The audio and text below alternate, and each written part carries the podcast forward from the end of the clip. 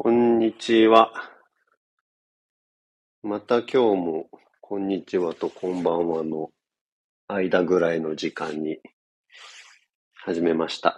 えー、井出武です。プレイヤースカンタ、えー月曜日の放送開始です。今日は4月17日、もうすぐ18時ですね。今17時50分。こんばんは。こんばんはなのかな？あのー先週だっけな？先週かな？先週か先々週かの放送でなんかちょっとこう、導入をね、テキパキときっちりとやりたいと。で、なんか、それっぽい番組名もつけたいみたいなことをブツブツ言ってたら、あのーアイディアをね、こんなのどうですかっていうことで、そのアイディアを送ってくださった方がいて、えーベルガモットさん、ありがとうございます。三つほどいたいただいたんですけど、ちょっとこのね、ラジオの最初の導入としてね、あの、やってみますから、皆さん。ちょっと聞いてみてください。こん、あ今どっちだ？こんばんは？こんにちは？どっちにしようか？じゃ、こんにちはでい、あ、こんばんはか。じゃ、こんばんはで言ってみようか。よし。いきます。一つ目。こんばんは。井出コーヒーの時間です。店主の井出武です。このラジオにはリラックス効果があります。お好きな飲み物を片手にほっと一息ついてください。いいですね。コーヒー屋の手だね。いいじゃないですか。なんか、いい、いいやつっぽいじゃないですか、これ。コーヒー、そうね。コーヒー、でもさ、コーヒー飲んだら逆にあれないじゃないの？目覚めちゃうんじゃないの？んどうですか？こんな感じの始まりは、皆様。いいよね。ありがとうございます。二つ目いきますよ。これも、あの、全部このベルガモットさんからのやつですからね。二つ目。えーこんばんは。井出温泉の時間です。効果効能はリラックスです。手足を伸ばして頭を空っぽにして、ゆっくりくつろいでください。これ、温泉だな。これラジオじゃなくて温泉だと思うな。うん。あの、もうラジオって言わなくなっちゃった。ただの温泉になっちゃったよ。井出温泉ってどっかありそうだよね。秋田ら辺とかにね。はい。ちょっとこれは違うかな。これ温泉だもんな。うん。で、三つ目いきます。井出足湯の時間です。効果効能はリラックスです。靴下脱いでじんわり温まってください。これも温泉だな。よほど温泉にしたいのかな。うん。まあね、あれですよ。こう見えてきっと癒しキャラなんで私。それがバレちゃってるのかもしれないですね。はい。ありがとうございます、ベルガモットさん。コーヒーがいいね。でもこのラジオにリラックス効果あるのかな？全くない気がするけどな。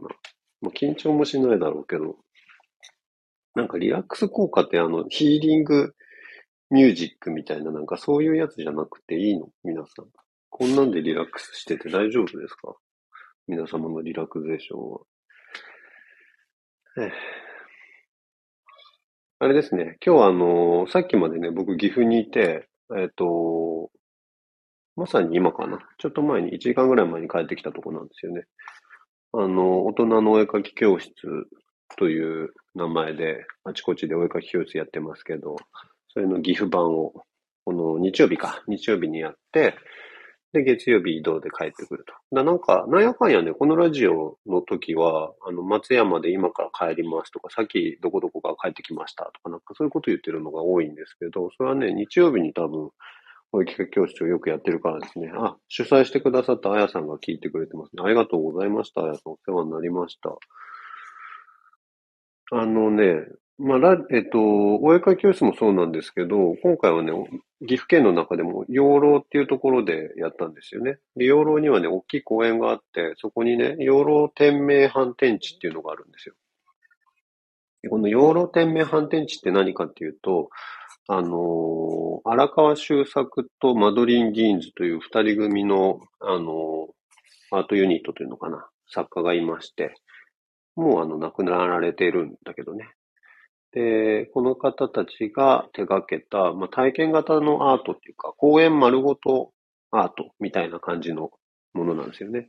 多分ね、東京ドーム、えっと、4つか5つか分ぐらいの広大な敷地で、で、その中をこう、回遊しながら、歩きながら、あの、体験するっていうやつで、このね、まあ、養老天命反転地って言うんですけど、養老っていうのは地名だよね。で、天命反転っていうのは、要は、人はね、生まれながらに死に向かっていくという天命、いつか死ななければならないという天命を反転させると。つまり、こう、死なないために体験する作品っていうことなんですよ。養老天命反転地って。で、中はね、どうなってるかっていうと、本当のね、水平な床がないっていうか、あの、屋外なんですけど、屋外と、まあ、屋内も一番のか。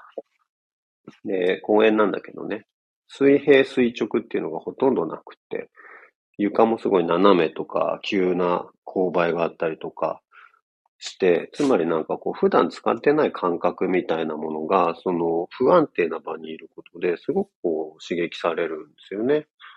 で、あのそれによって、まあその感覚を研ぎ澄ますというか、感覚を、まあなんつうのかな、呼び戻すというか、みたいなことによって天命を反転させていくっていうものなんですけど、これがまあね、僕2回目かな ?2 回目だな、だったんですけど、やっぱ面白くて、すごく、まあよくこの規模感でこんなものできたなっていうところもあるんですけど、すごいんですよ。でね、まあ床がまっすぐがほとんどないっていうのは、その通りなんですけど、なんていうのかな？例えばね、ある場所に行くと、あの、天井と床に全く同じものがこう鏡写しのように作られているお部屋があって、だそこに行ってさ、写真撮って、写真をひっくり返すとなんか天井にぶら下がってる人みたいになるわけ。あ、あの、今ちょうど僕のね、インスタグラムのストーリーズにあ、このリアルタイムで聞いてくれてる人はね、あの、上がってますから、よかったら見てみてください。そんなのがあったりとか、ほんとすごい急な勾配を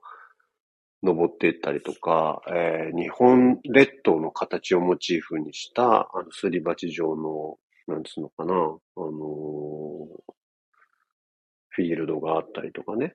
まあそういうものをこう随時歩きながら体験するんですよ。で本当にね、あの子供とかは、あの、楽しくなっちゃうとは思うんだけれども、うっかり楽しんでると、すごい高いところからボコーンってこう、落っこちちゃったりとかするので、まあまあ、怪我とかもあるみたいなんですけど、そう、でもそのなんか子供から目を離さないみたいなことも含めて、いい感じなんだと思うんだよね。で、その人のことを絶えず意識するっていうか、危なっかしいみたいのもあるからね、そういうのも含めてなんか、普段は使ってない感覚みたいなものをこう、味わうっていうところですね。すごく面白い。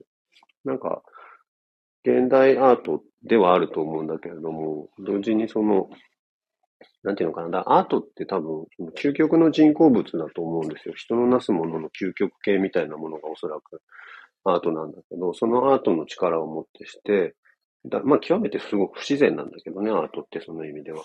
でもそれをもってしてこう、自然を超越するみたいな感覚もあって、すごくいいです。おすすめです。でちなみに、この養老の近くには、あの、めちゃくちゃ美味しいお蕎麦屋さんがありますから、だからね、養老天命反転地行って、まあ人によってはそこは滝に行くこともできるらしいんだけど、滝に行ったりとかして、お昼蕎麦食べるっていうのが、まあ一つのモデルコースじゃないですかね。はい。よかったですよ。皆さんもぜひ行かれてみてはいかがでしょうか。あ、ちなみに、これのね、住宅版っていうのが、あの、天命反転地住宅って言って、東京の三方に、み、三方？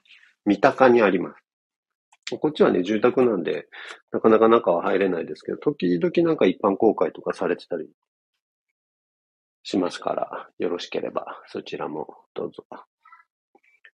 それでさ、まあ、あの、お絵かき教室自体は、やっぱり好評いただきまして、皆さんも多分楽しんでいただけたと思うんだけどさ、最近ちょっとした悩みがあってさ、あの、井出さん、すごくいい話をしてるんだけど、何言ってたか忘れちゃうんですよねって言われるんですよ。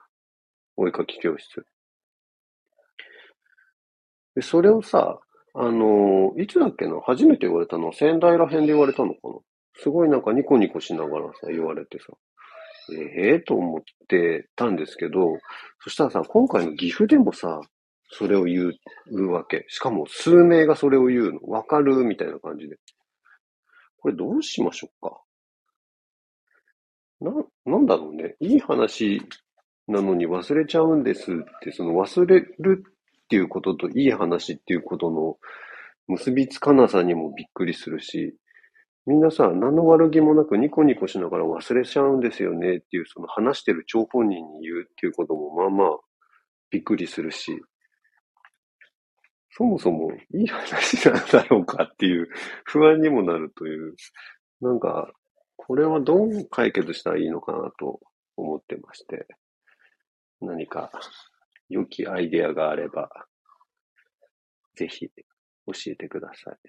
ちなみにでもね、あの、食事の時間にこの話し出しちゃうみたいのはあるんですよね。もちろんその、お絵かき教室の間にいろいろ喋るっていうこともするんですけど、喋ってるんだけど、で、終わって、なんか振り返りながらこう食事してたりするときに、なんかこうパーッと思いつきで喋っちゃったりするんだけど、そうするとさ、まあ人によっては、あの、お酒もね、飲んでたりしますから、それで忘れちゃうっていうこともあるのかな。